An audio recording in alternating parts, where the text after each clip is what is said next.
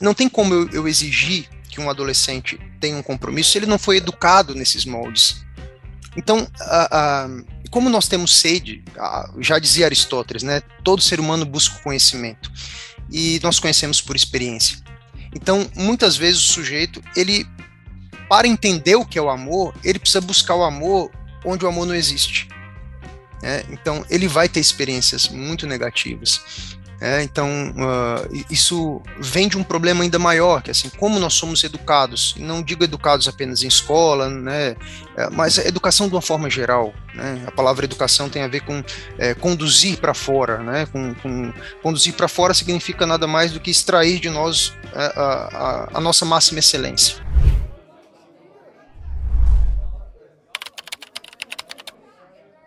Então, gente, estamos aqui em mais um podcast do nosso Pessoa, Sexo e Deus. E hoje temos uma grande alegria, assim, uma pessoa que há um tempo já eu vou acompanhando o conteúdo no Instagram e ele nos dá a alegria hoje de conversar com a gente aqui no nosso podcast. Então, acolho aqui com alegria o Vitor Meirelles, aqui, que é professor de filosofia, que mora lá no Recife, né, um pouco longe aqui de São Paulo, onde eu moro, mas a graça aqui, a capacidade tecnológica nos permite de conversar. Né? Então, boa tarde, Vitor. Boa tarde, Davi. Muito obrigado pelo convite. Boa tarde a todos que estão vindo. Espero, espero que seja uma conversa muito proveitosa para todo mundo. Com certeza vai ser. Vitor, Vitor Meirelles, você é parente de gente famosa, de Cecília Meirelles? Mas Enfim. eu não sei. Talvez, talvez tenha algum parentesco aí que eu desconheço. Sim. Eu fiquei vendo o seu nome e falei, rapaz, deve ser um cara assim de família da poeta, né? Da escritora. Mas isso, então você é professor de filosofia. Isso. É, há quanto tempo, assim? Fala um pouquinho de você, você eu vi que você é casado, né? Tá até esperando Isso. Um, mais um filhinho aí, como é que é? Exatamente, exatamente. Pois é, uh, ah, para quem não me conhece, eu sou o professor Vitor Meirelles, eu tenho já aproximadamente aí 14 anos em sala de aula. Eu sou formado em filosofia, é, tenho uma especialização também na área de filosofia, um mestrado na área de história das religiões e concluí agora um doutorado em filosofia também. É, sou casado, sou pai de Safira, casado com Daniele. Tenho, estou esperando, né? Estamos esperando aí mais, mais um herdeiro. e, e, é isso. Tenho uma, uma página no Instagram onde eu coloco ali os meus textos, os meus pensamentos, né? Meus cursos. E a proposta principal da página é fazer com que a gente alie, né, é, una a filosofia, a psicologia e a espiritualidade, né, uhum. para que a filosofia tenha uma aplicação na nossa vida real, né, na nossa vida prática, na nossa realidade cotidiana. E esse é o principal propósito do meu trabalho. Sim, mas aí, vendo lá o seu conteúdo, eu vi há pouco tempo, né? Você fez uma postagem, fez uma proposta de curso sobre é, escolher a vocação, né? É, uhum. E eu acredito que seja uma grande dificuldade que a gente tem hoje, não somente os adolescentes, mas é, a gente vai tardando muito, né? Certas escolhas na vida, acredito até por uma certa insegurança né? E a decisão, a gente fala muito de sexualidade, de afetividade, aqui no Pessoa Sexo e Deus, e eu vou acompanhando também casais, né, quanto missionário, né, na comunidade Shalom, e jovens, a gente vai vendo essa essa dificuldade e certos arrependimentos em ter cedido, por exemplo, o seu corpo é, diante de um impulso, diante ali de uma, uma sedução, né, uma noite, algo rápido, e aquela escolha né, que não foi bem discernida é, acabou afetando diretamente a pessoa. E, assim, eu falo de coisas do cotidiano, mas também é, escolhas mais fundamentais, né? Como você falou lá no, você fala no seu curso sobre a decisão mais fundamental, vocacional, né? Mas também outras escolhas e decisões, como para se casar, para uma profissão. Então eu percebo assim é, que hoje se fala muito de liberdade. Queria até te pedir para você começar falando um pouco sobre isso, né? Se fala muito de liberdade, mas se percebe pouca coragem em realmente ser livre, né? Ser livre, assim, a gente vai muito com a multidão, até o Dom Rafael Cifuentes, né? Ele fala dessa dessa, dessa coragem em ser livre, né? A coragem em ir, em ir contra a multidão, né? Como é que você vê a capacidade da pessoa de ser livre nos tempos de hoje, assim, da, da grande massa? Excelente. Um grande filósofo espanhol chamado Alfonso López Quintas, ele chama esse tipo de liberdade que você mencionou agora, uma, uma liberdade menor, de liberdade de manobra, que é só a liberdade de você é, executar certas ações com o seu corpo. É, e, e, esse tipo de liberdade merece esse nome é, com muitas aspas, né? Porque a liberdade de manobra não é a verdadeira liberdade. É, a liberdade de manobra é simplesmente uh, o, o, fato né, simples de que nós somos seres moventes, né, nós conseguimos nos mover, nós conseguimos é, direcionar o nosso corpo para a direita, para a esquerda, para cima, para baixo. Né, é, entretanto, o centro de decisão não está no corpo. Né, então, uhum. você simplesmente movimentar o seu corpo, fazer aquilo que certos instintos é, é, sugerem, né, é, não é liberdade. Uhum. A liberdade tem a ver justamente com a nossa racionalidade, né, com a nossa capacidade de decidir, com a nossa capacidade de deliberar, com a nossa capacidade de compreender uma situação e agir da melhor forma possível com a inteligência que Deus nos deu. É, então é impossível a gente dissociar a liberdade da inteligência. É impossível a gente, liberdade, é, a gente é, diferenciar a liberdade desse é, ímpeto que nós temos também para descobrir a verdade. Hum. Né? Então, a liberdade e a verdade devem andar juntas. Né? Então, a verdadeira liberdade, ela é justamente um caminho que nos leva a encontrar a verdade. E aí sim ocorre aquilo que a, liber, a liberdade ela existe para uma determinada função, que é nos libertar. Uhum. Né? Então, para acima, para além da liberdade, existe a libertação, que é o propósito da liberdade. Nós somos livres para escolher a libertação, para escolher a salvação, para escolher aquilo que a, a liberdade nos aponta. Né? A liberdade existe para um propósito. A liberdade não pode ser vista como um bem em si mesmo, como querem alguns liberais, alguns libertários, né, que elegem a liberdade como o único bem que existe, né, sendo que ela é aquilo que Santo Tomás de Aquino chamaria de bem útil. Ela é um bem útil, ela realmente é um bem, mas ela não é um bem absoluto é um bem útil, né, e tudo aquilo que é útil serve a um propósito que está além dela mesma. Né, então, é, seria bastante importante a gente fazer essa diferenciação. Uhum. Né. E é interessante você falando de, do sumo bem, né, porque acredito que seja, seja São Tomás também que diga, que, que diz, né, que o objeto da vontade é o bem, né? Assim, a vontade deseja o bem sempre. É, mas o bem verdadeiro, né? Um bem que seja verdadeiro. E talvez olhando para a sexualidade, para o corpo hoje, né?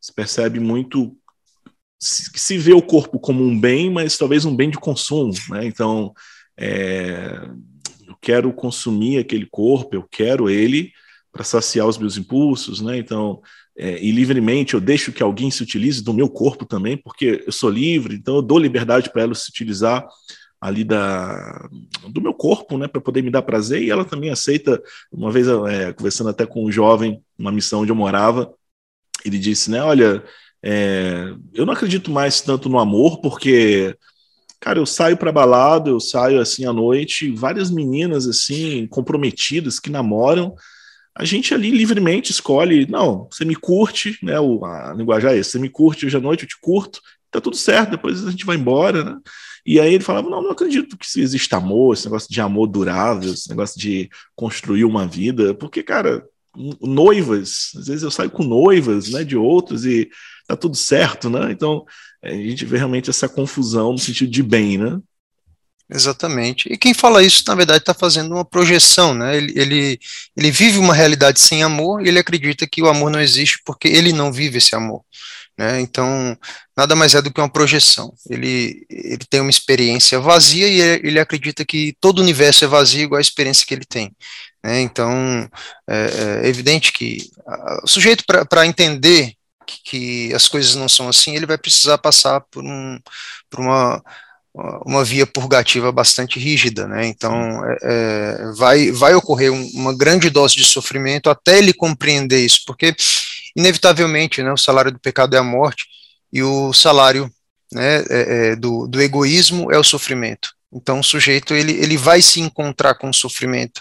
Na verdade, já, já é uma vida sofrida, né? Porque, é, veja, o sujeito não tem paz, né? O cara que está o tempo inteiro para lá e para cá, atrás de, de, de, de, vários tipos de diversão, o coração dele não está em paz. Porém, ele, ele encontra vários, é, é, digamos assim, passatempos, né? Um pouco aqui, um pouco ali, aí vai dando aquela sensação de que as coisas estão bem. Mas chega uma, uma hora que a, a própria alma, né, que está ali dentro do sujeito querendo né, é, desabrochar, querendo é, emanar todo o potencial que ela tem, vai dar um sinal. E esse sinal vai parecer para um sujeito uma grande tristeza, mas na verdade é uma purificação.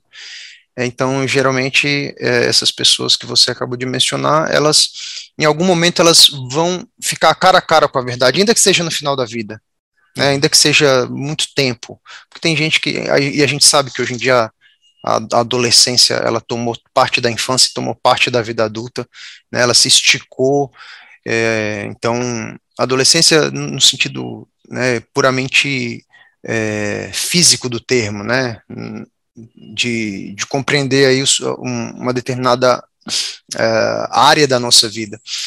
Bom, então é, vai chegar um determinado momento em que a verdade é, vai pedir as contas, uhum. né, e aí será o momento dele falar, oh, vem cá, para que, que eu estou aqui nesse mundo? Será que eu estou aqui só para usufruir do, do outro? né? ou estou aqui para amar de verdade, eu estou aqui para é, ajudar o outro a atingir o seu potencial, né? a achar a sua própria vocação.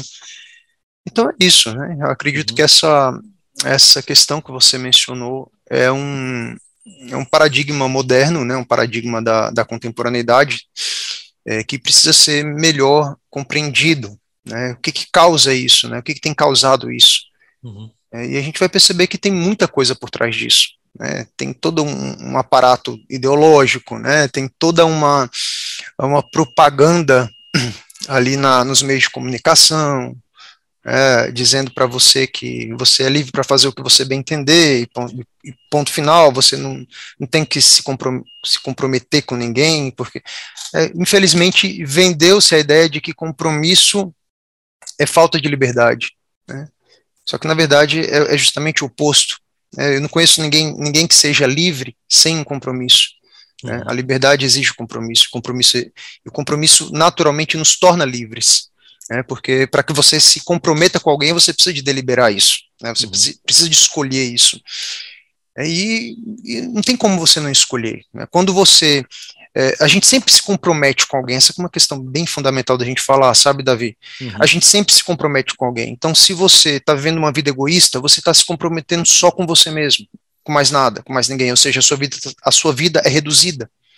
E você jura que está sendo livre, mas está preso em si mesmo. Está é, tá preso na, na, na, na própria imaginação, na corrente de prazeres que você sente. E esse é um problema grave. Né? O sujeito jura que é livre, mas ele está completamente trancafiado. Esse é o pior tipo de liberdade, né? Ou melhor dizendo, é o pior tipo de prisão porque ele se confunde com a liberdade. Uhum. Né? Ele, ele, ele engana, ele engana, né? ele vende a ideia de liberdade quando na verdade aprisiona. Sim. E hoje, hoje se fala muito de sinceridade e ser verdadeiro a partir daquilo que eu assim, na medida que eu externo aquilo que eu, que eu sinto na, no imediato, né? Assim, não, eu estou pensando isso aqui, eu falo mesmo, é o sincerão, né? O sincerão é, é, o verdadeiro, é o, é o livre, né? Eu sinto isso aqui, então eu vou fazer, eu tenho que fazer na hora, porque eu sou sincero, eu sou, eu sou livre, né? Eu sou verdadeiro. E como você foi falando, acredito que a gente não se compromete com alguém, né? Se eu vou vivendo para mim, você acha que essa, essa, essa adolescência, falando que eh, hoje em dia acontece esse fenômeno da adolescência que vai se esticando ali né, ao longo da vida, não que o adolescente seja um irresponsável, não é isso, né? Você conhece vários adolescentes sim. que são muito responsáveis, mas a adolescência é essa fase onde ali os hormônios estão, né, a flor da pele e, e talvez a gente dá até um desconto maior para o adolescente diante de algumas atitudes deles, que a gente sabe que é um período complicado ali dessa mudança, né? Mas você acredita que isso seja um pouco a causa dessas é, inconstâncias nas escolhas feitas pelas pessoas, relacionamentos que, que, que mal começam já terminam, né? Assim, é, dificuldades em se comprometer, por exemplo, né? Em abraçar um compromisso com alguém, ou relacionamentos assim fundamentados no prazer sexual. Você vê que é um pouco por essa imaturidade que a gente foi escolhendo viver. Pois é. uh, o, que, o, que, eu percebo, Davi, dentro da, da experiência que eu tive, é que uh, as pessoas têm, têm uma tendência muito grande de querer viver é, no sentido puramente físico do termo, né? Assim, uh, e veja, por um lado é até, é até compreensível, né, porque a gente não pode dar aquilo que a gente não tem. Né, então, esse é um, é um axioma da, da vida moral. É, então, o que, que acontece? Não tem como eu, eu exigir que um adolescente tenha um compromisso se ele não foi educado nesses moldes. Então, como nós temos sede, já dizia Aristóteles, né, todo ser humano busca conhecimento, e nós conhecemos por experiência. Então, muitas vezes o sujeito, ele, para entender o que é o amor, ele precisa buscar o amor onde o amor não existe. É, então, ele vai ter experiências muito negativas. É, então, uh, isso vem de um problema ainda maior, que assim, como nós somos educados, e não digo educados apenas em escola, né, é, mas educação de uma forma geral, né, a palavra educação tem a ver com é, conduzir para fora, né, com, com conduzir para fora significa nada mais do que extrair de nós a, a, a nossa máxima excelência, é, e nós não somos educados assim, essa é a grande questão. É, eu mesmo, eu olho para a minha vida, o tanto de erro que eu cometi, né? Claro que eu ainda cometo muitos erros, mas eu percebo uma grande mudança e eu percebo que boa parte daquilo que eu descobri, eu descobri sozinho, claro que com a ajuda de algumas pessoas, mas fundamentalmente caindo e levantando pelo método da tentativa e erro. É, é, só que assim, quando a gente tem uh, pessoas para nos, nos, ajudar nesse processo, né, é, a gente não precisa tanto assim da, do método da tentativa e erro. Né, a gente vai tendo alguém ali para mostrar para a gente um caminho, é, não apenas no sentido, mostrar no sentido teórico da coisa, mas mostrar com a sua própria vida. E aí as nossas referências vão mudando, né? E as nossas referências mudando, os nossos, as pessoas que a gente quer imitar, né? É, automaticamente também vão sendo outras. Então, aí a gente não precisa sofrer tanto para conhecer, né? Para entender. Então, realmente, boa parte das pessoas, no fundo, no fundo, lá no fundo da alma dessas pessoas, é, existe uma carência muito grande, né? Assim, é, é, tá todo mundo buscando amar. Só de uma forma muito inconsciente, né? Assim, de uma forma uh, quase imperceptível para eles mesmos. Eles não sabem que, que o que eles querem, que o que a alma deles querem, né? Na, no fundo, no fundo, é um amor genuíno. Né? Então, aí acontece essa grande confusão, né? de buscar o amor onde o amor não está. Uhum. Né? É, até fazendo, fazendo uma pesquisa aqui né, sobre discernir, eu estava vendo que o, assim, na etimologia da palavra, esse cernere quer dizer peneirar, distinguir, separar né, as coisas direitinho, ou seja, trabalhar um pouco para poder se conhecer melhor as motivações, né? Assim, é, tem que ter trabalho para peneirar, para separar um negócio do outro, né? Assim, para você, qual, qual, a importância de, da, de nós aprendermos a discernir, né? Assim, para fazer escolhas. É, e qual é um caminho assim para esse aprendizado, assim, segundo a tua, tua visão? É, é, existem vários caminhos interessantes. É, eu, eu gosto muito de usar o exemplo do método socrático. Né? O método socrático é um método muito interessante porque ele tem certa humildade intelectual, né? Veja bem, é muito difícil a gente saber o que é a verdade, Davi. Assim, a gente sabe que a verdade existe. Sim.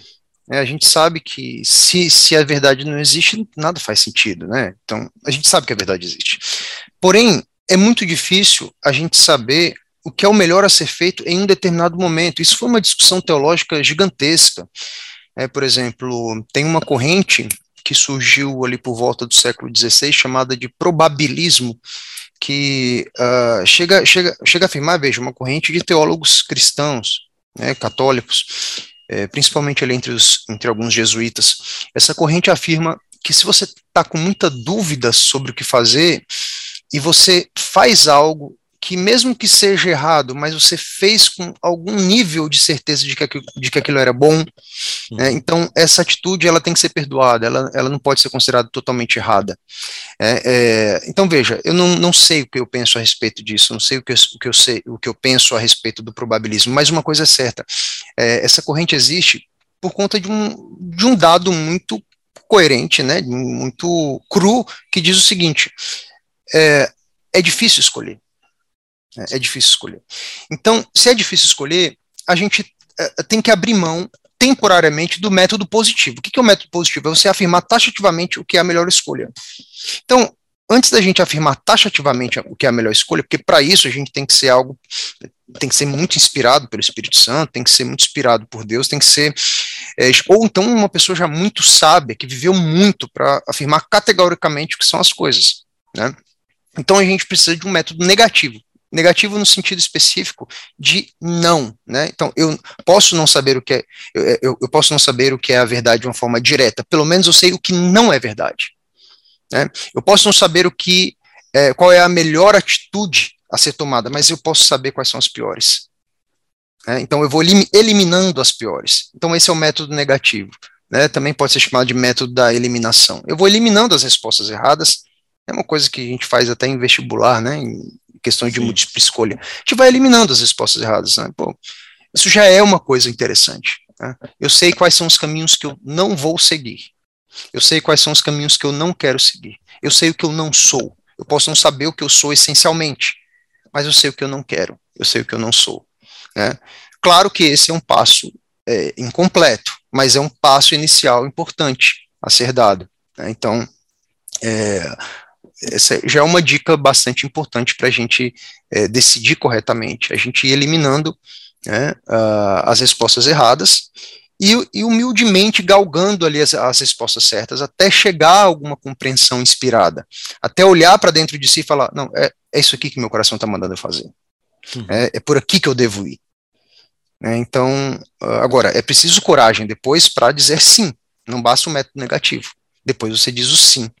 Né? Então, pede inspiração a Deus, porque esse sim tem que ser de Deus, não pode ser o seu sim. Uhum. Né? Não pode ser o sim que, que vem da, da sua imaginação, da sua fantasia. Tem que vir do coração, porque o coração é o lugar é, em nós onde Deus mora. Né? Uhum. É interessante, assim, por exemplo, em relação a escolher um, uma pessoa para se firmar um relacionamento, para casar, né? É, você acredita que esse método também seja um caminho? Você falando, fiquei pensando aqui, né, que quando a gente vai discernindo, estou namorando com uma pessoa e é, tô apaixonado por ela, tô, a gente está pensando em casar. É, além da paixão, né, da atração que já se sente, que é importante, né, claro, sentir ali pelo outro, é, qual o método, assim, esse método negativo, né, de ver também, nossa, mas essa pessoa, ela não compartilha, claro, a pessoa nunca vai compartilhar totalmente todos os meus valores, né, mas ela não compartilha aquilo que é mais essencial, né, dos meus valores, sei lá, a minha fé ou é, a minha visão de mundo, assim, aquilo que é mais essencial, seria assim um ponto importante, né, para poder a pessoa dizer não. Então acho que eu vou esperar um pouco mais, eu vou dar um tempo nesse namoro, né, com coragem, como você disse, né, para dizer sim ou não também, né.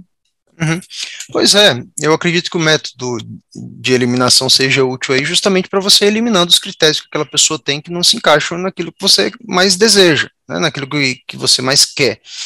É, então, por exemplo, se a pessoa ela não segue um determinado ponto que para você é fundamental, veja, para você é inegociável, Uhum. Então não tem nem o que se cogitar, você já elimina. Só que tem muita gente que, por carência, a, acha que vai dar, ah, vamos esperar mais um pouco, quem sabe ela mude nesse, nesse aspecto. Pode até ser que a pessoa mude nesse aspecto, né? porém não vale a pena pagar o preço. Talvez seja mais interessante esperar. Né? Espere então para que ela mude e depois vocês voltam a conversar. Uhum. Né? Porque se é algo muito fundamental para você, e aí o risco que tem de você pagar para ver é você já é, é, estabelecendo uma série de compromissos, já se envolvendo afetivamente, né, e aí a, a, coisa é mais difícil depois de sanar. Uhum. É claro que dói ficar sozinho, né, dói você, pô, tem uma pessoa aqui disponível, mas vai doer muito mais depois, então é melhor você né, já eliminar logo no começo o problema. Uhum. Né, é, e aí, agora, agora é o seguinte, a grande questão, e muitas pessoas perguntam para mim assim, Tá, e agora tem duas pessoas que são boas. Duas pessoas que preencheram os critérios básicos. E agora? Né? Tem, tá aí, as duas né, disponíveis, né? Sou, É uma pessoa que geralmente tem, tem uma amizade com, essas, com essas duas pessoas e está ali querendo engatar um relacionamento. E aí, qual dos dois pretendentes eu escolho, né? E aí tem essa questão interessante. Aí sim o método negativo não basta, olha que interessante, né? Uhum. Aí você vai ter que ouvir o coração. Aí você vai ter que ouvir o sim de Deus e não só o seu não. E aí eu acho que não tem nenhuma, nenhuma outra via mais interessante do que aquilo que Santos Tomás chamava de docilidade. O que é docilidade? É você pedir ajuda. Pedir ajuda para entender, é, pedir ajuda, pedir, pedir, conselho a uma pessoa mais sábia, é, e principalmente pedir conselho ao próprio Deus, né, para que a gente entenda e não ter pressa também, né, porque uh, Deus não dá a resposta no, no instante em que a gente uh, acha que precisa né, mas no instante que a gente precisa de verdade. Uhum. Então, isso pode demorar um pouco, né, mas nunca parar de pedir. Uhum. E aí, você falando aí, eu fiquei pensando sobre a decisão, né? Porque, tipo, tipo eu sou casado, escolhi a minha esposa, tinha um, um conhecimento dela, né? Ali, é, conhecimento da pessoa dela, né? De como ela pensava, somos dois da comunidade Shalom, enfim, casamos, decidimos. Essa decisão mesmo sabendo que eu vou conhecer outras coisas, é, a gente sabe intelectualmente, né? Não, vou conhecer depois coisas mais desagradáveis sobre ela. E quando a gente conhece, a gente pode até sentir aquele, aquela repulsa, né? Mas eu acredito que quando a gente tem aquela, aquela decisão firmada dentro de si, acho que seja importante isso nessa. Não, eu me decidi, né? eu me decidi por essa pessoa e por mais que certas coisas fiquem desagradáveis, aquela noção que a gente falou da adolescência, né? Adolescente ele pode viver as coisas de forma muito mais volátil, assim, ah, não, eu, eu vou aqui, vou ali, né? É, mas essa decisão do, do, adulto mesmo, né? De não, me decidi, vamos lá, né? Eu assumi você na minha vida, é, seja um, talvez um ponto bem delicado hoje em dia, né? Essa escolha perene, né? É, exatamente. Que é, isso aí vem justamente da maturidade, né? Isso aí é, é a escolha não pode ser. Quando você falou de escolha, né, eu acho, acho importante isso. Uh, essa escolha não pode ser uma coisa puramente racional, de que assim, ah, eu decido, mas tem que ser uma escolha com a inteireza do seu ser, né? Isso não é só uma escolha de que a minha mente está dizendo para mim o que, que eu devo fazer, mas eu tenho que me dispor a isso também, dispor o meu ser, dispor a minha vida, dispor né, a, a toda a ordenação da minha vida para que atinja esse fim, que é a escolha de amar a pessoa que está do meu lado. Né? Porque eu vejo muitas pessoas falando assim, não, mas eu escolhi já, tá, mas você escolheu com uma parte do seu ser, né? Só com a mente. A mente é uma parte muito pequena da gente. Né? Então a gente tem que é, escolher com todo o nosso ser. Essa escolha uhum. tem que ser inteira. Né? Tem que ser inteira. E só a maturidade vai nos ensinar a fazer isso. É, um ponto, sim, que eu acredito que você já tenha tocado até num, numa das suas postagens sobre o autoconhecimento, né? Uhum. É, qual a importância que você vê assim? Qual a, o nível de autoconhecimento que você remarca hoje nas pessoas, nos seus alunos, enfim, é, aonde a gente pode buscar um conhecimento maior de si, sabe? Assim, é, qual é a fonte desse conhecimento? Pois é, Davi. É, o autoconhecimento ele é uma prática, né? O autoconhecimento é uma prática. É, é e é uma espécie de linguagem também que a gente desenvolve, né? Veja bem, é, é um modo de conversar consigo mesmo e com Deus. Então, é, toda linguagem envolve uma familiaridade com aquele certo idioma, né? Com, com, com aquelas palavras, com, com, aquele modo específico de, de se expressar. É, então a gente tem que ter essa, essa clareza né, essa clareza de linguagem. Então, é, perceba, né, uma dica que eu dou para as pessoas é qual é o tom que eu estou falando com Deus e qual é o tom que eu estou falando comigo mesmo. É, porque às vezes o, o nosso tom é um tom para impressionar. Quando a gente quer impressionar uma pessoa, a gente muda o tom de voz, né? É, e às vezes é um tom verdadeiro, é o tom que está exalando ali né, do seu coração. E, e, a voz do coração é uma voz sem intermediários é uma voz pura, né? Então a gente tem que entender com qual a voz eu estou falando, qual é a voz com, com a qual eu estou falando com Deus. Né? E aí, se você manifesta, por exemplo, você cometeu um equívoco, um pecado, e você é, disse com muita clareza sobre esse pecado, com muita sinceridade e com muita sobriedade sobre ele. E, e ao dizer isso, seja com, com, com, a voz física, seja né, numa oração mais silenciosa, é, na, no tom certo, né, você aquilo fica mais claro para você também. E fica mais, né, obviamente que Deus não precisa que a gente se confesse para que Ele saiba quais são os nossos pecados, mas a gente precisa disso. Uhum. Né? Então, a comunicação com ele fica mais aberta.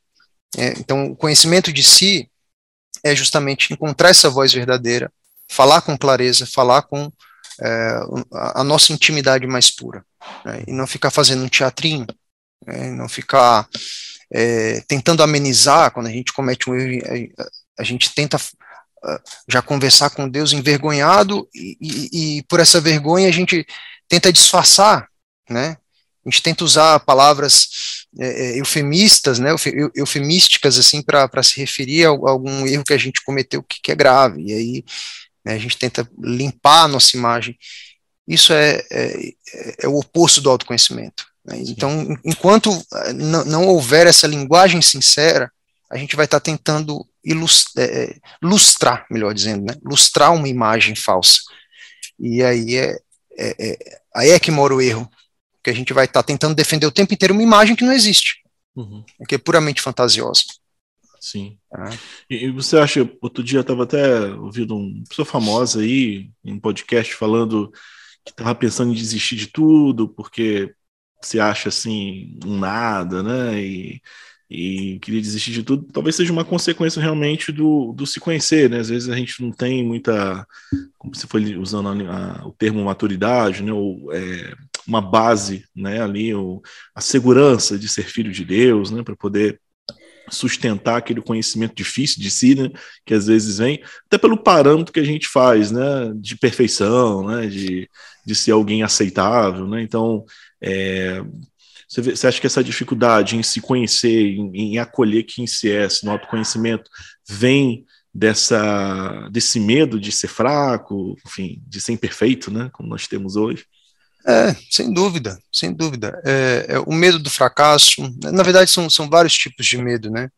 É o medo do fracasso, é, é, é o medo de amar, e esse, esse é um, um medo mais é, profundo que a gente tem, é que o, o medo de amar é, é, na verdade, o medo de você é, descobrir né, a, a, sua verdadeira potência.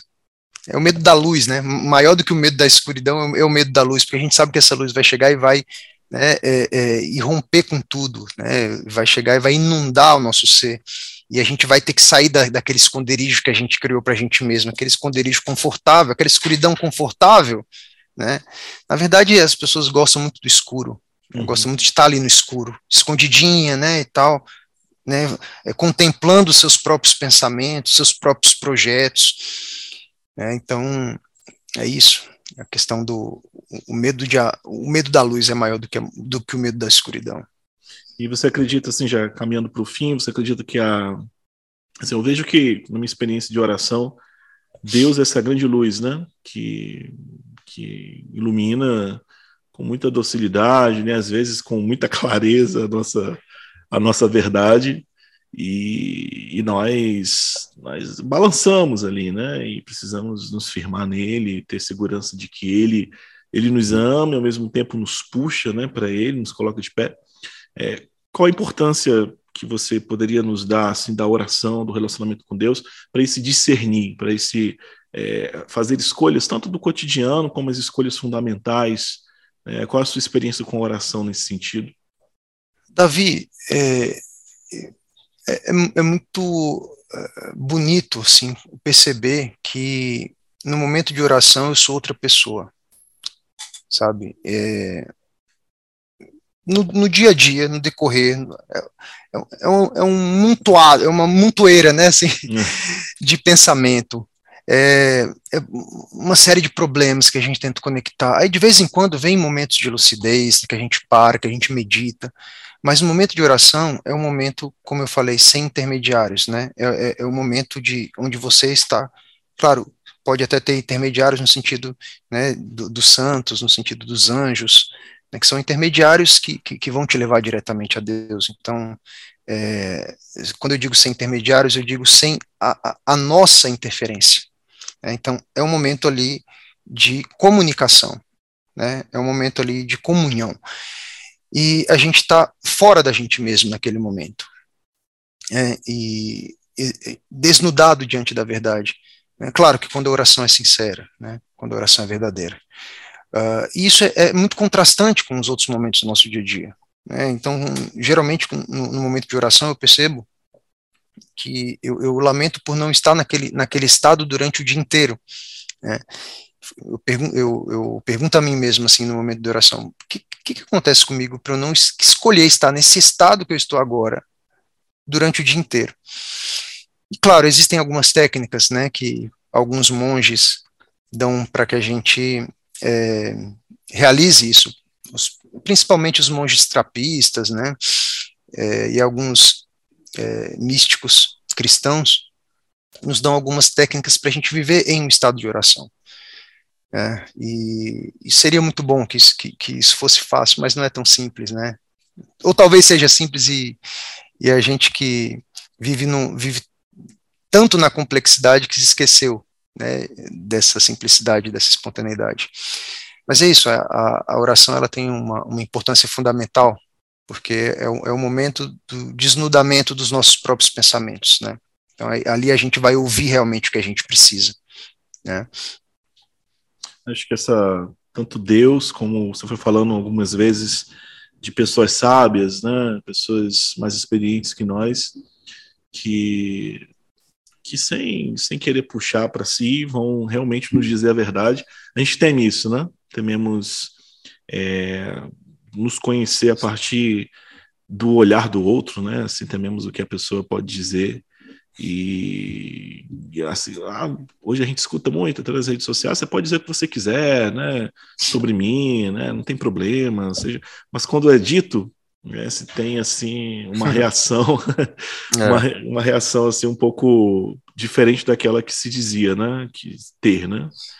Então a gente, a gente, acho que faz parte da pessoa mesmo, a gente resiste à verdade, né, ao mesmo tempo que a gente deseja a verdade, como você dizia mas a gente resiste saber conhecer a nossa fraqueza, né? É, e eu acredito que isso pesa bastante realmente no discernir, né? Assim, no, nas escolhas que nós fazemos, né? A capacidade de escolher a partir do conhecimento de si também, né? Sabendo que poxa, isso aqui não vai ser bom para mim, ou isso aqui vai ser bom para mim, né?